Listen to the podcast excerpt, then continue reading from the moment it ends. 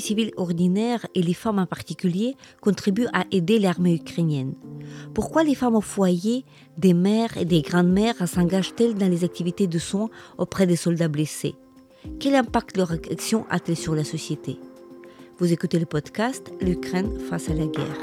Ce podcast est enregistré en Ukraine et par des Ukrainiens.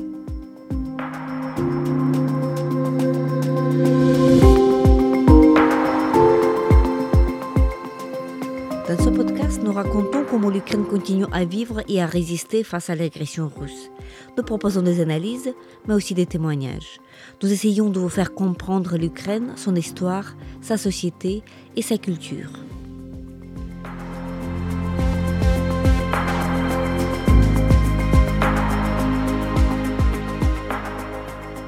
Je m'appelle Tetiana Ogarkova, je suis universitaire et journaliste responsable du département international à l'Ukraine Crisis Media Center, une ONG dont la mission est d'informer le public étranger sur l'Ukraine. À mes côtés, Yulia Choukan, maîtresse de conférence à l'université Paris-Nanterre, chercheuse qui vient de soutenir son habilitation à diriger des recherches.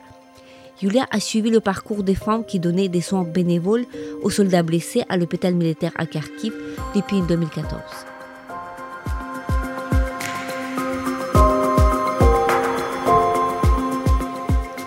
Euh, bonjour Julia, je suis très heureuse de t'accueillir dans notre podcast L'Ukraine face à la guerre. On te connaît comme chercheuse depuis des décennies déjà. Tu travailles sur l'Ukraine, sur la région. Tu, es, euh, tu travailles sur la société civile en Ukraine, notamment dans les années 2014 2021. Actuellement, tu prépares ta thèse de habilitation qui porte notamment sur les femmes qui euh, qui font des soins pour des soldats blessés. C'est une, ce mémoire est résultat des recherches du terrain à partir de 2014, c'est-à-dire que euh, dans cette époque où, la guerre euh, avait lieu en Crimée et dans Donbass occupé, tu avais passé énormément de temps à Kharkiv, dans cet hôpital de Kharkiv. Alors ma première question serait, serait toute simple. Pourquoi cet intérêt que tu portes à des femmes ordinaires, des femmes qui étaient avant le début de la guerre euh, des femmes au foyer, dans un certain nombre de cas, et qui s'engagent dans, dans le bénévolat de ce type? Pourquoi penses-tu que c'est un sujet important? Bonjour. Je, pense qu'il faut situer cette recherche sur les femmes précisément engagées dans l'assistance, divers types d'assistance à la fois paramédicale et logistique aux blessés, euh, aux blessés, aux soldats blessés, donc dans la première phase de la guerre depuis 2014, dans la continuité de mon travail sur le Maïdan, puisque euh, avant le Maïdan, je travaillais plutôt sur les élites la façon dont les élites ukrainiennes euh, développaient leur stratégie de légitimité en circonscription. C'est ce travail en circonscription qui m'intéressait. Et chose intéressante, je travaillais sur le parti des régions et précisément comment un parti exerçant le pouvoir peut essayer d'entretenir un lien aux électeurs. Mais je travaille aussi sur les élus de l'opposition de l'époque, donc à, Yanukovych. Et c'est vraiment le Maïdan qui m'a fait changer de perspective, euh, puisque comme beaucoup d'autres chercheuses et chercheurs, j'ai été vraiment interpellée par euh, cette mobilisation par le bas de la société, par cette capacité d'auto-organisation qu'on observe dans la société ukrainienne, euh, et cette grande solidarité, finalement, aussi un dévouement au long cours, puisque le Maïdan a duré euh, trois mois. Et donc, euh, j'ai vu des gens s'installer sur la place, radicalement changer leur vie, changer de rôle tout simplement, afin de devenir permanent du Maïdan pour rester dans la continuité donc, et participer à cette, cette mobilisation. J'ai vu aussi des femmes, notamment, qui s'engageaient aussi par rapport à cette division genrée des rôles qui s'exerçait sur la place également, donc s'engager soit dans le service des cuisines, soit encore dans les services, beaucoup, les nombreuses femmes aussi dans les services médicaux, ou tout simplement comme simple participante de, cette, de cette manifestation.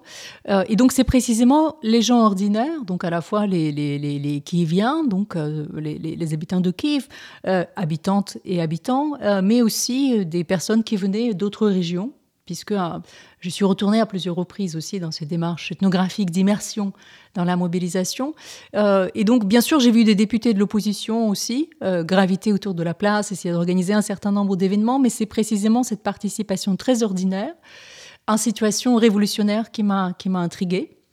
Et j'ai continué à, travailler euh, là-dessus puisque j'ai suivi la trajectoire d'un certain nombre de personnes que j'avais rencontrées sur place. Et j'en ai tiré un livre, Génération Maïdan, Vivre la crise ukrainienne, qui a été réédité d'ailleurs en, 2022 euh, avec une préface où je fais le lien précisément entre cette mobilisation ordinaire en 2004 2013, donc 2014, 2015, 2016, quand est sorti le livre, et la mobilisation citoyenne qu'on a vue en, 2022. Euh, et donc, euh, voilà, enfin, c'est précisément cette idée de situation révolutionnaire ou encore situation de guerre qui pousse les gens ordinaires à s'engager. Les gens qui ne se sentaient pas du tout concernés jusque-là euh, par des préoccupations communes, enfin pour le commun, le bien commun, euh, qui, euh, en l'occurrence, enfin pendant le Maïdan, c'était précisément un certain nombre de revendications avancées par ce mouvement. Et face à la guerre, le bien commun, c'était, enfin en l'occurrence dans, l'hôpital, l'hôpital militaire de, de Kharkiv, c'était ce soin à apporter aux soldats blessés et aussi le bien commun, c'était de réparer un certain nombre de défaillances d'incapacités étatiques, euh, vu l'état de la médecine militaire et des forces armées dans son ensemble. Voilà, dans une partie de ce questionnement que tu poses dans ta thèse d'habilitation, euh, mais aussi un sujet tout à fait euh, légitime et discuté dans les années 2014-2021, était que euh, cette mobilisation citoyenne, ce bénévolat, les bénévoles et les volontaires, non seulement il aidait l'État, mais très souvent qu'il le remplaçait. Et donc, il y avait toute cette discussion autour du fait que le mouvement prenait une telle ampleur que parfois il pouvait même nuire à la capacité d'État de mettre en place un dispositif euh, durable. Donc, quelle serait ta, lecture de cette situation? Parce que ce qu'on constate en Ukraine, c'est vrai qu'il y a énormément d'endroits très précis où les volontaires, euh, ils font ce que l'État ne fait pas. Est-ce que c'est vraiment un mauvais service euh, à l'État? Je, me suis posé cette question aussi, puisque bien évidemment, euh, dans, ce travail d'habilitation, voilà, j'ai essayé de, à la fois de me positionner, mais de rendre euh, écho euh, aux prises de position en, Ukraine et au débat en Ukraine, puisque le débat jusqu'en 2022 était très important, effectivement. Le débat que je résumerai donc à deux positions. La première position, c'est celle que je, sur laquelle j'ai travaillé, et c'est la position donc, de ces femmes engagées dans l'assistance aux blessés, c'est qu'il faut apporter une aide immédiate et concrète. Euh, il faut aider tout de suite l'institution militaire, il faut faire des travaux de réparation dans, l'hôpital, euh, il faut compenser le manque de médicaments, il faut compenser le manque de fonds, notamment pour l'achat des, équipements, puisque l'État est dans l'incapacité euh, d'agir, enfin, a manqué de fonds surtout en 2014-2015. Et donc, il fallait intervenir là-dedans, même si par la suite, donc ce travail de, ce que j'appelle la réparation, il a pris d'autres formes, puisqu'on a vu aussi une reconfiguration de l'État, des appareils étatiques, plus de financement dédié précisément euh, à l'armée et à la médecine militaire également, la prise en charge beaucoup plus conséquente des blessés, et donc les formes d'intervention, de réparation ont changé au fil des années ont changé à tel point qu'on a commencé à les critiquer en disant précisément que si on continue à réparer, on ne pousse pas finalement l'État à se réformer encore plus pour pouvoir prendre en charge euh, euh, tout un ensemble de fonctions. Ça, c'était une, des, positions. et l'autre position, donc critique de la réparation, c'était précisément plutôt le rôle de la société civile, c'est de ne pas réparer, mais c'est plutôt de faire un certain nombre de plaidoyers auprès euh, des, acteurs étatiques, contrôler les acteurs étatiques, les pousser à se réformer, proposer des, euh, des solutions aussi, souvent concrètes, de réforme, et les mettre en œuvre. Et on a vu un certain nombre de groupes qui étaient très informels euh, et qui sont lancés dans le bénévolat en 2014-2015, qui sont devenus des ONG puissantes et qui portaient précisément cette réforme, en aidant aussi l'État en proposant des solutions euh, de, de, réforme.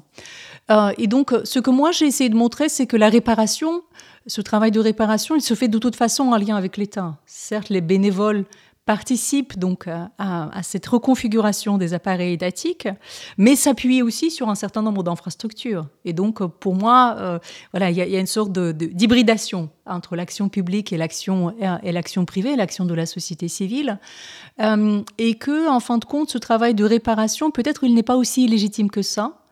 Euh, dans le sens, ce qu'on a vu en 2022, c'est que c'est précisément cette réparation-là qui est ressortie sur le premier plan on a vu euh, qu'en l'absence à la fois de l'humanitaire international, qui s'est retiré très tôt, euh, à la mi-février, il n'y avait plus personne en Ukraine, mais aussi des incapacités étatiques. Et pas parce que l'État est faible, mais parce que l'ampleur du désastre, enfin l'ampleur de cette invasion était telle que finalement les appareils étatiques ne pouvaient pas prendre en charge l'ensemble de ces fonctions et que dans ces situations extrême, précisément de, de, guerre, enfin c'est une guerre d'agression et à grande échelle, euh, la place pour les citoyens, euh, elle s'ouvre, enfin les espaces en tout cas dans l'action étatique sont larges et que les citoyens investissent ces actions, ces, espaces, euh, en faisant de la réparation précisément, puisqu'on a vu qu'ils qu'ils réparaient l'incapacité des, des, appareils sociaux de l'État à apporter de, de l'aide aux, aux personnes qui restaient dans les villes sous bombardement. On les a vus aussi aider tout de suite et très rapidement et de façon très concrète encore une fois. Euh, les, euh, euh, les, les, personnes recrutées dans l'armée, puisqu'il fallait les équiper sur le champ, enfin immédiatement, puisque les gens partaient combattre tout de suite. et donc, voilà, enfin, je, pense que les deux positions peuvent se combiner. 2022, à mon sens, le montre précisément. Encore une fois, si je reviens aux soins à apporter aux blessés, cette initiative à l'hôpital de Kharkiv existe toujours. Euh, donc, Sœur de la Miséricorde à Kharkiv, sur laquelle j'ai travaillé au long de ces années, continue à aider très concrètement euh, euh, l'institution militaire médicale donc à, Kharkiv, mais aussi d'autres établissements qui accueillent les blessés, les blessés de la guerre. Et dans le même temps, je vois d'autres formes, précisément où la société civile, les acteurs de la société civile, essaient plutôt d'impulser un certain nombre de réformes pour la meilleure prise en charge des euh, des blessés. Je pense notamment euh, euh, à cette nouvelle ONG Prince qui, qui essaye précisément de réformer tout ce qui est médecine militaire et tout ce qui est reconnaissance des handicaps en fait. Euh, donc en proposant des, dispositifs très concrets d'amélioration de cette situation. Et donc je pense que les deux peuvent coexister. Euh, et il faudrait qu'il y ait les deux précisément voilà, pour avancer dans, euh, dans une meilleure prise en charge, pour avancer dans ce que j'appelle cette fabrique du commun. donc ce meilleur fonctionnement finalement des, institutions. donc ce comment, il est vraiment comment pour l'État et pour les associations ONG et voilà le, bénévolat, les sœurs de la miséricorde. Quand tu, quand tu parles de soins apportés aux blessés, qu'est-ce que ça veut dire concrètement? Concrètement dans la réalité? Quel type de soins? Parce que les femmes euh, que, dont les parcours, que, les parcours tu décris dans, ton texte, ne sont pas médecins, n'est-ce pas? Ils ne sont pas aides soignantes au sens strict de ce terme. Mais voilà, de quels soins s'agit-il? En fait, le périmètre de leur intervention a évolué, comme j'ai dit, entre 2014 et jusqu'en 2022, et depuis 2022 d'ailleurs aussi, depuis le 24 février. Et essentiellement, ce sont des aides euh, logistiques ou paramédicales, euh, une assistance logistique ou paramédicale, parce que la, la, la division des tâches est très claire. Il y a les personnels médicaux qui apportent les soins médicaux aux blessés, euh, et ensuite, ces femmes, donc, elles accomplissent plutôt le travail d'aide-soignante, effectivement, un certain nombre de gestes pour aider les blessés à gérer les désagréments parce qu'elles avaient le droit euh, de circuler à l'hôpital, euh, donc et d'intervenir, d'aider, d'aider à se relever, à aller aux toilettes, à aller prendre une douche. Euh, ensuite aussi sortir un blessé qui vient d'être amputé par exemple et en attente de l'appareillage à se promener elle proposait un certain nombre de sorties en dehors de l'hôpital pour ces blessés, un concert par exemple. Et donc il faut organiser toute la logistique de cette sortie aussi, trouver des, des, voitures qui vont les amener, euh, trouver des personnes capables à les aider, à les assister à se, déplacer. Et ensuite, il y a un, travail très matériel, très ancré dans les dons, puisque cette initiative fonctionne essentiellement à partir des donations. À la fois la collecte des dons financiers, donc il y a des comptes bancaires sur lesquels on peut contribuer et ensuite, il y a beaucoup de donations euh, matérielles, tout simplement, puisque les blessés se retrouvent souvent dans cet hôpital. En fait, c'est toute la procédure d'évacuation qui est telle qu'un blessé, quand il se retrouve à l'hôpital, il est littéralement nu en fait, puisque le vêtement, son uniforme a été découpé au moment de la, dans les points de stabilisation, ses chaussures aussi, donc il est sans rien. Euh, et donc, il faut fournir un certain nombre de biens très élémentaires pour lui permettre de, euh, de rester à l'hôpital, de passer quelques semaines à l'hôpital, puisque l'hôpital peut fournir les pyjamas, enfin, c'est toujours le cas.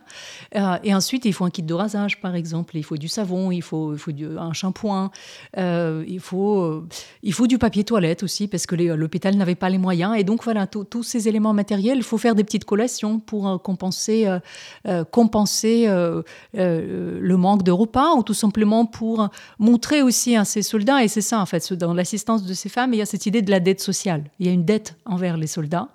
Euh, puisque ces soldats sont ceux qui s'engagent, qui sacrifient leur vie alors que les autres ne s'engagent pas. Euh, et cette dimension de dette, elle est extrêmement présente et forte dans, dans, ce que font ces femmes et dans leur discours aussi sur, euh, sur, sur la dette de la société, donc dette de prise en charge, meilleure prise en charge aux soldats. Et donc c'est vraiment très très matériel.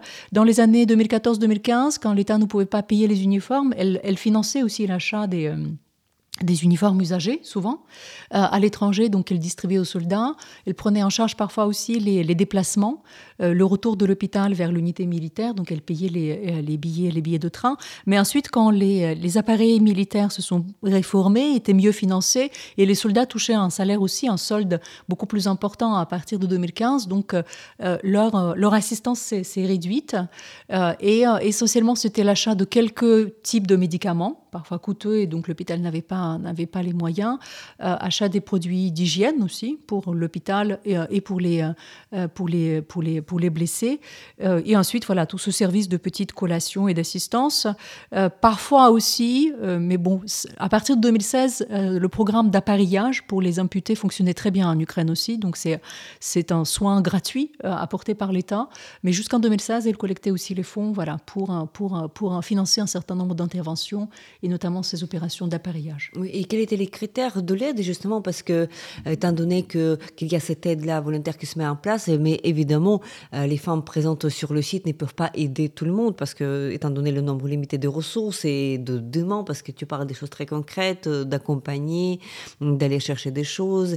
Et quels étaient les critères? Parce qu'après, un, certain nombre de soldats blessés avaient sans doute une famille qui pouvait se déplacer et puis faire ces, ces, choses élémentaires pour leurs proches, alors que d'autres ne pouvaient pas. Il y avait, c'était formalisé ou c'était vraiment euh, très spontané et d'une manière vraiment comme ça? On touche à quelque chose de très juste dans le sens où, enfin, vraiment au principe essentiel de cette de cette aide. Elle est très informelle elle est très peu euh, formalisée. Elle est formalisée juste par l'enregistrement de l'initiative. C'est une fondation de bienfaisance, mais c'est la, c'est la, la, formule la plus utilisée précisément par les différentes initiatives de bénévolat.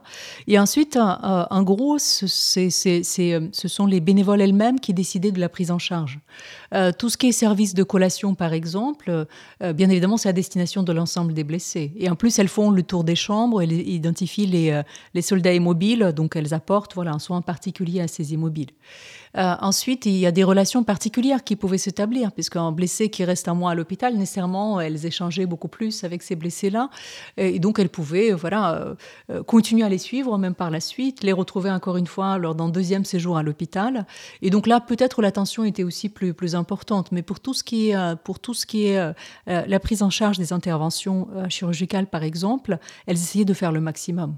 Et en 2014-2016, les ressources étaient assez importantes, précisément, puisque la solidarité était grande, la société était très touchée par la guerre, on était en phase, en phase conventionnelle de la guerre avec les, combats. Euh, et donc, euh, il n'y avait pas tellement de critères, enfin, en tout cas formalisés. Euh, ce qui fait que aussi, par la suite, cette informalité, elle mine de l'intérieur, en quelque sorte, aussi l'organisation, puisqu'il peut y avoir des tensions, des conflits. mais de ce que j'ai vu, il y avait une, volonté, en tout cas, au maximum, de mobiliser ces ressources et de les, de les rediriger vers, vers l'aide aux, blessés. Mhm. Les choses se sont changées dramatiquement en février 2022, puisque à la place d'une guerre qui était à l'état, on dirait pas stable, mais de toute manière, c'était, c'était plus des grands combats en 2021. On passe tout de suite à, une guerre à grande échelle, à cette invasion, à au nombre croissant de blessés, des morts aussi.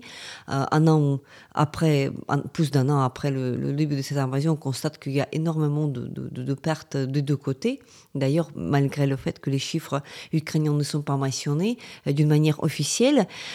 Euh, tu as revisité Kharkiv, tu as revu euh, les, bah, bah, les femmes avec lesquelles, sur lesquelles tu avais travaillé durant toutes ces longues années entre 2014 et 2022. Quel changement majeur dans cette forme d'engagement civil de la société civile à partir de la grande invasion? Je vais d'abord peut-être parler précisément de Sœurs de la Miséricorde à Kharkiv et ensuite euh, peut-être élargir parce que j'ai vu d'autres associations également.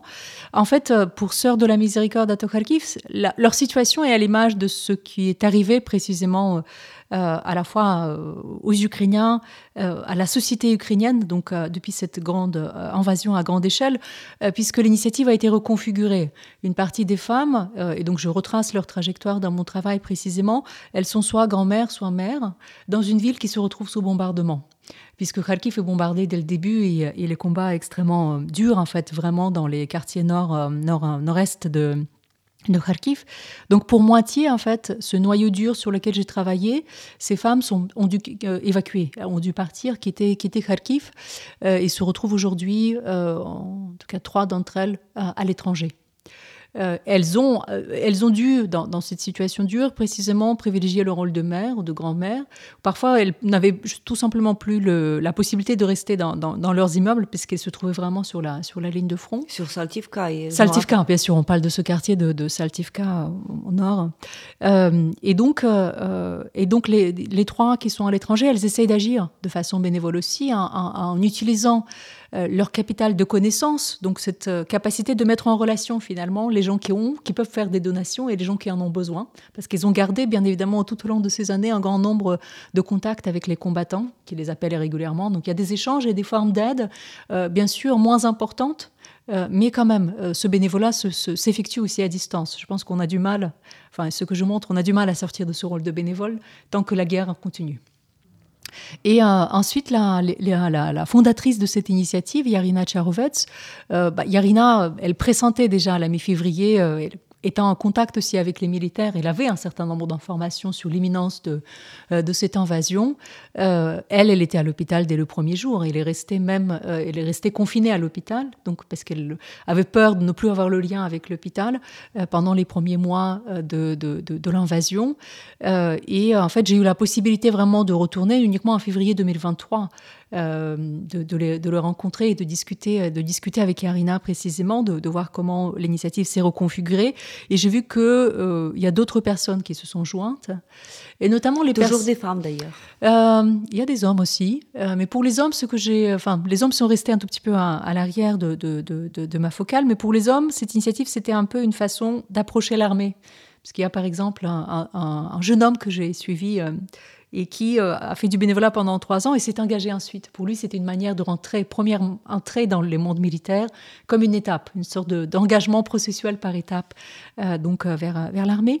et donc il y a quelques hommes, effectivement, mais ce sont plutôt des hommes âgés, en fait, qui ne peuvent pas être mobilisés au-delà de, de l'âge de, de, 60 ans, euh, et qui, euh, qui sont là. A aussi quelques femmes qui sont jointes, les, les femmes dont les maris se sont engagés dans, dans l'armée, ou encore, je vois, il y a un recrutement, il y a un élément, élément familial en fait. Donc c'est dans la famille que le recrutement, la famille large que le recrutement se fait. Ça peut être des proches, des anciennes bénévoles, donc qui ont rejoint l'initiative, mais elle, est numériquement assez, enfin faible. Je veux dire, il n'y a pas énormément de personnes. Il n'y a pas une volonté d'ouverture non plus, parce que l'hôpital est resté confiné, en fait. C'est une unité militaire, une unité militaire qui a été bombardée à trois reprises. Une unité militaire où il y a eu aussi des groupes de diversion au mois de, mars qui ont essayé d'occuper tout simplement cet, hôpital. Et donc, il y a vraiment un régime de circulation strict. Donc, il n'y a pas d'ouverture vers l'extérieur, il n'y a pas d'appel à, la démultiplication de, ces engagements, mais il y a une volonté vraiment d'agir.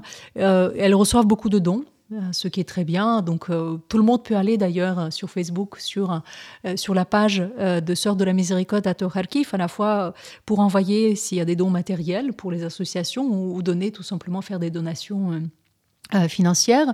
Euh, et donc euh, elle travaille mais elle couvre aussi non seulement donc les besoins de l'hôpital militaire qui est un grand centre hospitalier donc pour la région nord la région militaire nord mais aussi il y a des blessés dans d'autres établissements civils de la ville de Kharkiv. Donc elles essaient aussi d'aider au maximum euh, tout en ensemble de, ces établissements.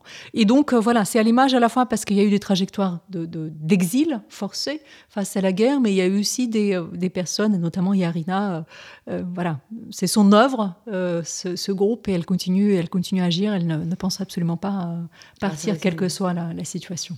On pourrait se poser la question, l'hôpital Kharkiv, Kharkiv, on tient à rappeler à nos auditeurs, il se trouve à une trentaine, quarantaine de kilomètres de la frontière russe, donc vraiment, c'est une ville très exposé hum, quand il s'agit de missiles C-300 qui sont utilisés, ou même artillerie pendant que les troupes russes étaient présentes sur le terrain à côté de la ville. Est-ce que euh, toi, lors de ta visite, tu as, pu constater que cet hôpital était quand même, c'est réduit parce que c'est très dangereux que d'avoir un hôpital militaire aussi près de la frontière, parce que ça peut paraître paradoxal et il faudrait sans doute penser à l'évacuer euh, en, essayant de mettre les blessés à l'abri, en tout cas de ces, ces missiles. Mais ça a euh, toujours été le cas pour Kharkiv, au sens où l'hôpital de Kharkiv, c'est aussi un hôpital de stabilisation. C'est là une première intervention chirurgicale d'envergure peut intervenir et ensuite il y a une évacuation vers les lignes arrière. De toute façon, il faut avoir des hôpitaux où il y a des moyens, où il y a des spécialistes et, les personnels médicaux de, l'hôpital de Kharkiv ont développé une vraie spécialisation dans la médecine de guerre au fil de ces années. Il faut avoir des hôpitaux tout près de la ligne de, front aussi.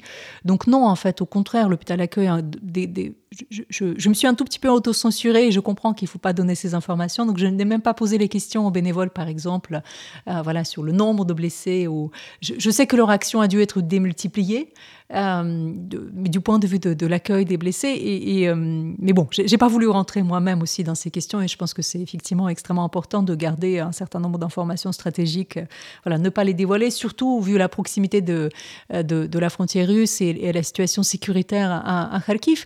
Mais non, en fait, l'hôpital, au contraire, accueille des plus gros euh, contingents de, blessés, mais qui ne sont pas euh, soignés sur place, précisément envoyés ensuite vers les hôpitaux de, de l'arrière, mais il faut avoir une vraie grande cellule médicale tout près de, de, Kharkiv. Et après, oui, l'hôpital, enfin l'entrée en tout cas, l'hôpital c'est devenu une sorte de forteresse aussi, enfin bien gardé, mais il, est situé en centre-ville. Et euh, quand j'y étais, par exemple, il y a eu un bombardement, une bombe qui est tombée juste dans un parc à proximité. Donc on peut supposer que quand même, il peut être effectivement visé. Et on sait que l'armée russe a déjà visé à plusieurs reprises euh, des hôpitaux militaires et des hôpitaux civils aussi. Donc, euh, ce qui, ce qui surprend plus, parce mm, que c'est vrai que ça c'est le cas pour Kharkiv, mais aussi pour d'autres villes, parce que voilà, tout bâtiment qui serait grand et qui serait susceptible d'être militaire, bien sûr qu'il y a des risques très élevés de la frappe. Toi qui, qui, qui avais suivi pendant des années et que tu continues à avoir voilà, ces, voilà, ces, ces, ces actions euh, au quotidien des citoyens, qu'est-ce que, qu'est-ce que ça dit, à ton avis, si on essaie d'élargir euh, sur la société qui est capable de, de telles actions Qu'est-ce qu'il y a faisons un peu de, de, comparatif. Voilà, qu'est-ce que ça dit sur la société ukrainienne que de pouvoir produire ces groupes d'action euh, euh, très efficaces à leur niveau? Ça me permettra aussi de compléter ma réponse. Je n'ai pas répondu sur les nouvelles initiatives parce qu'on a vu effectivement. Je, dirais qu'il y a, il y a à la fois de la continuité et de la nouveauté euh, dans cette mobilisation. Euh, par exemple, euh, après le 24 février 2022, ici en France, mais ailleurs dans d'autres États étrangers, tout le monde était surpris par l'ampleur de cette mobilisation citoyenne, cette capacité d'auto-organisation et l'intervention donc euh, des, gens ordinaires, à la fois sur le plan militaire, mais aussi sur le plan humanitaire, dans, l'assistance, dans la, mobilisation à l'arrière-front. Et moi, j'ai pas été étonnée. Précisément, j'ai essayé de l'expliquer par ces huit ans de guerre euh, intérieure en fait, de guerre qui avait été oubliée malheureusement. Enfin, euh, elle avait été oubliée à l'Occident, euh, mais on avait tendance même en Ukraine à faire abstraction de cette guerre parce qu'elle s'était enlisée, elle semblait loin. mais je pense que ces huit ans, ils ont préparé un certain nombre de dispositifs, permis à des personnes d'acquérir un certain nombre de savoir-faire, notamment comment intervenir dans ces situations d'urgence, comment s'auto-organiser avec ses voisins, par exemple. Et comment agir euh, Comment aussi euh, euh, s'investir dans tout ce qui est logistique, organiser une logistique pour aider, aider, aider, aider les, les, concitoyens. Et donc je pense qu'il y a une continuité à cet égard, puisqu'on a vu voilà, les initiatives qui s'étaient formées en 2014 ont continué à, à agir. et celles qui avaient cessé leurs activités autour de 2017-2018, en pensant que peut-être il y a d'autres formes d'action qu'il fallait privilégier, elles se sont réactivées. Mais on a vu aussi un grand nombre de nouvelles initiatives euh, se, mettre en place à partir de 2022. Il y a ce chiffre que je donne dans, le travail qui été produit donc, euh, au mois de mai 2022, c'est qu'en trois mois, on est passé de 150 organisations enregistrées, investies dans l'assistance humanitaire à 700. Euh, et que ce sont des nouvelles initiatives euh, formées voilà, de façon très informelle et euh, intervenant au plus proche, essayant d'aider là, là où il fallait aider, précisément là où il y avait les besoins qui s'étaient démultipliés. Et donc ce que nous en dit, en fait, à la fois ça confirme, cette, à mon sens, cette grande thèse que les situations d'urgence, les situations critiques, révolutionnaires ou de guerre, poussent à l'action et que les gens se mobilisent. Et ce qu'on a vu effectivement en, Ukraine, euh, donc les gens très ordinaires se, mobilisent, s'investissent, viennent à, l'aide euh, à l'État, puisqu'ils s'identifient à cet État, tout simplement, et ils pensent que euh, qu'il est important d'agir là où ils peuvent, faire ce qu'ils savent faire pour, pour aider l'État. Et dans le même temps, ça nous dit aussi beaucoup de, voilà, de cette capacité de, de, de, de, l'horizontalité de la société ukrainienne, et c'est certainement sa, spécificité, euh, puisqu'on sait que cette société méfiante vis-à-vis des institutions, en tout cas avant, euh, avant la grande invasion, euh, c'est une société qui était très très horizontale, euh, très, très, très, très, très travaillée en fait, euh, et sous-tendue par ces liens de, de, solidarité et cette capacité de s'organiser tout simplement, voilà, pour prendre en charge un certain nombre de, fonctions que les administrations ne peuvent pas ou ne veulent pas, ne veulent pas accomplir. Et on l'a vu euh, en amont en fait, effectivement, à la fois donc euh, on l'a vu sur le Maïdan précisément, on l'a vu ensuite tout au long de ces huit ans de guerre, des formes d'organisation. Et là, à, partir du 24 février 2022, euh, c'était vraiment une urgence, c'était une question de survie aussi pour beaucoup. Et donc, nécessairement, cette horizontalité qui est cette caractéristique de la société ukrainienne, elle est devenue encore plus saillante. Oui, encore plus saillante et, et qui, qui, porte ses fruits parce que c'est vrai que euh, dans l'état de choc extrême que vit la société, parce que la guerre, c'est un, un, état de choc extrême, c'est uniquement cette armée de fourmis, je crois que tu emploies cette expression dans, dans, ton texte, armée de fourmis, qui peut, qui puisse apporter des résultats très concrets là où le géant euh, de l'État, en fait, n'arrive pas, elle est trop lent, euh, trop bureaucratique et n'importe quel État d'ailleurs, il ne s'agit pas uniquement de l'État ukrainien, n'importe quel État ne serait pas en mesure de répondre immédiatement aux demandes de terrain qui sont immenses et qui sont partout, parce que c'est le choc, c'est le bouleversement total. Euh, la guerre, c'est le moment où toute la vie de tous les citoyens est complètement bouleversée.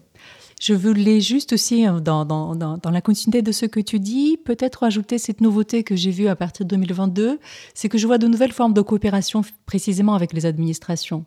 Mais une fois de plus, à mon sens, c'est que cette coopération, elle est due au changement dans les administrations. Certes, les bureaucraties sont restées lentes, euh, assez peu humaine, en fait. C'est ce que les bénévoles disent, effectivement, euh, euh, avec, une certaine distance, en quelque sorte, les problèmes des, des, citoyens. Mais dans le même temps, on a vu que les administrations, au niveau très local ou encore au niveau municipal, se sont renforcées quand même. Et ça, c'est le résultat de cette réforme de, de, décentralisation mise en œuvre donc depuis 2000, 2016, qui ont permis précisément à la fois donc l'émergence d'un certain nombre de personnalités fortes qui sont impliquées dans la gestion de leur commune.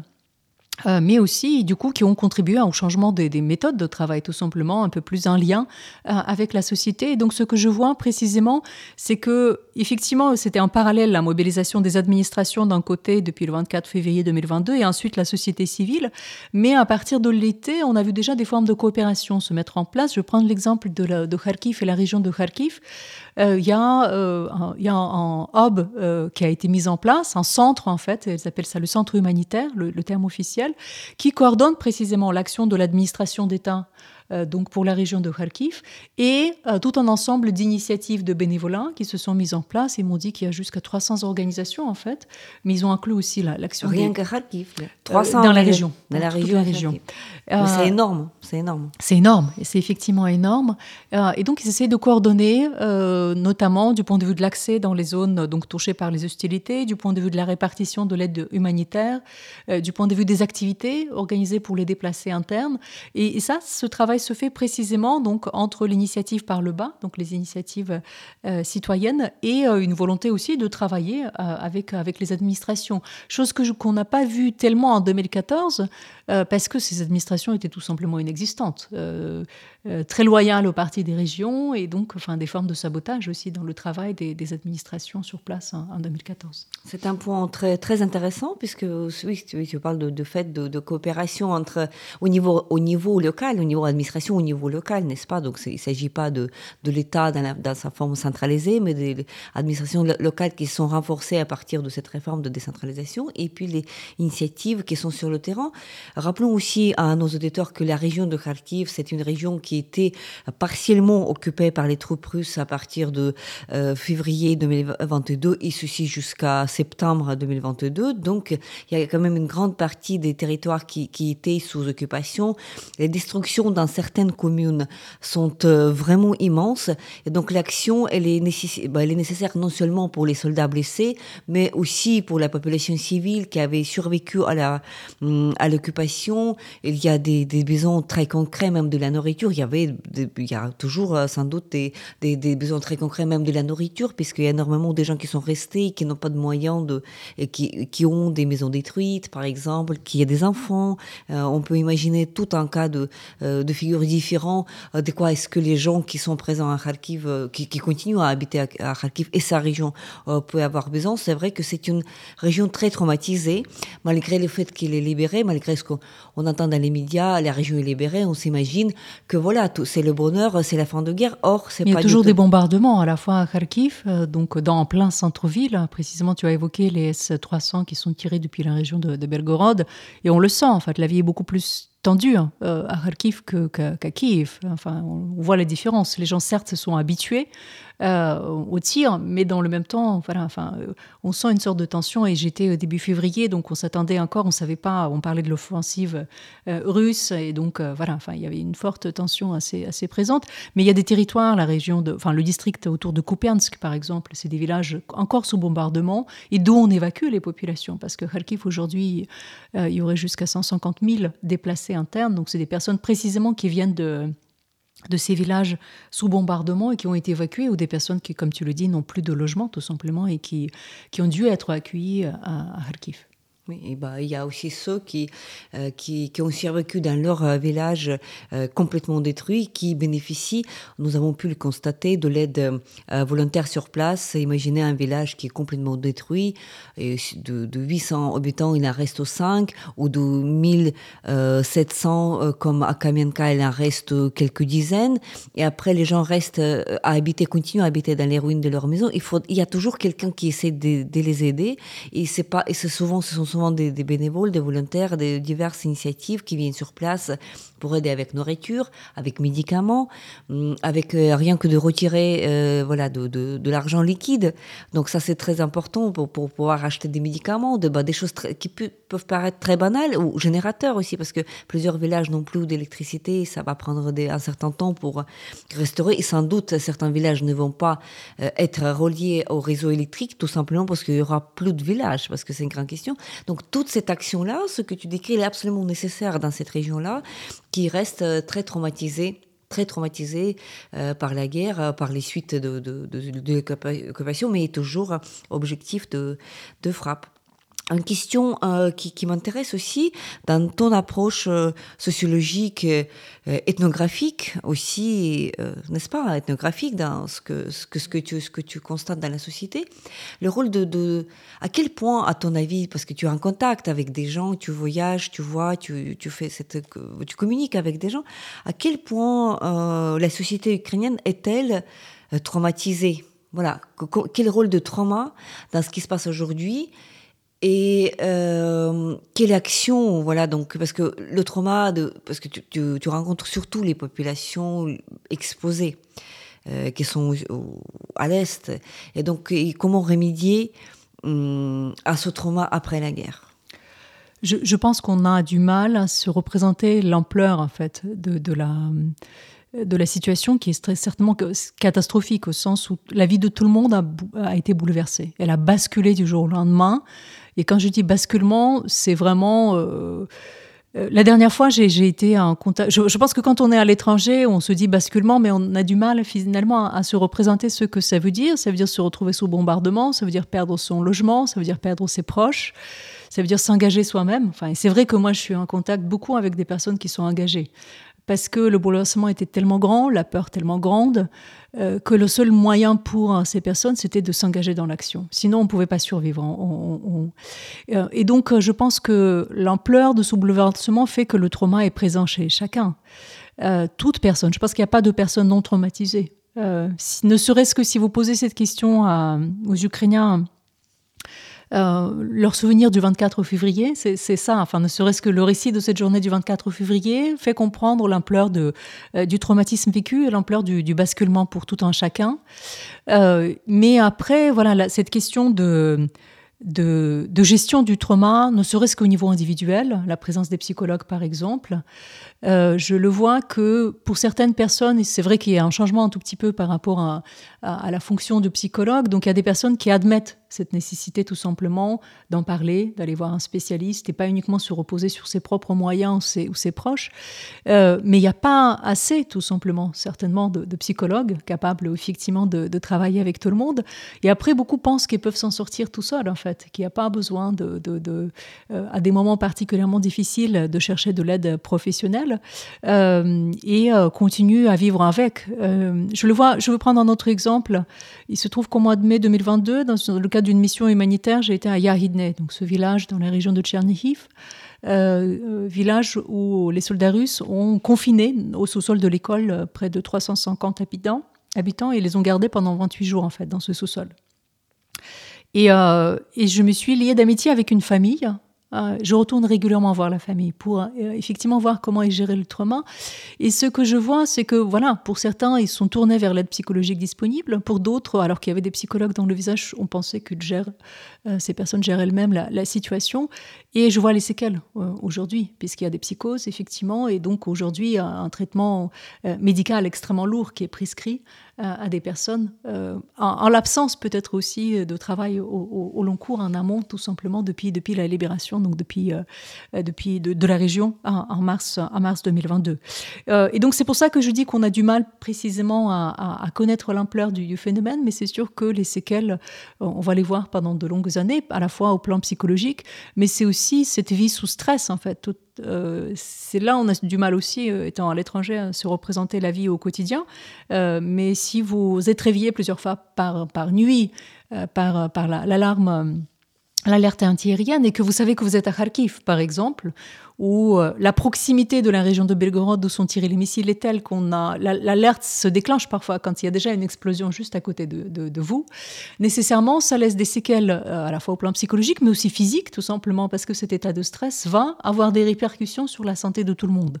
Et donc c'est pour ça que l'ampleur, on ne la connaît pas, mais on aura certainement un certain nombre. il y a déjà une accentuation des maladies chroniques. Il y aura deux nouvelles maladies. Euh, il y aura, voilà, les traumatismes psychologiques et sans parler déjà aussi de toutes les personnes qui vont perdre leurs proches, tout simplement, enfin, ont déjà perdu ou vont encore perdre leurs proches. Et donc ça, euh, toute la société, à mon sens, est, est, traumatisée.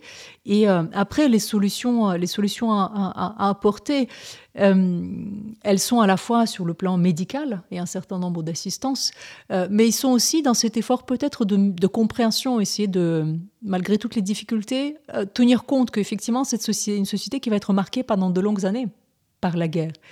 Et en tenir compte dans la prise euh, des décisions, par exemple, euh, dans la formulation de nos positions, de nos attentes euh, vis-à-vis vis -vis de l'issue de cette guerre. Exactement. Merci beaucoup Yula pour cet entretien richissime et très très fondamental sur voilà qui porte sur ton travail de longues années. Je tiens à rappeler que tu, tu avais travaillé sur la euh, mobilisation de la société civile depuis 2000, 2000 avant Maïdan en fait donc durant Maïdan et après Maïdan spécifiquement dans, les soins dans les soins euh, délivrés aux soldats blessés euh, par des femmes. Merci beaucoup Yula. Merci.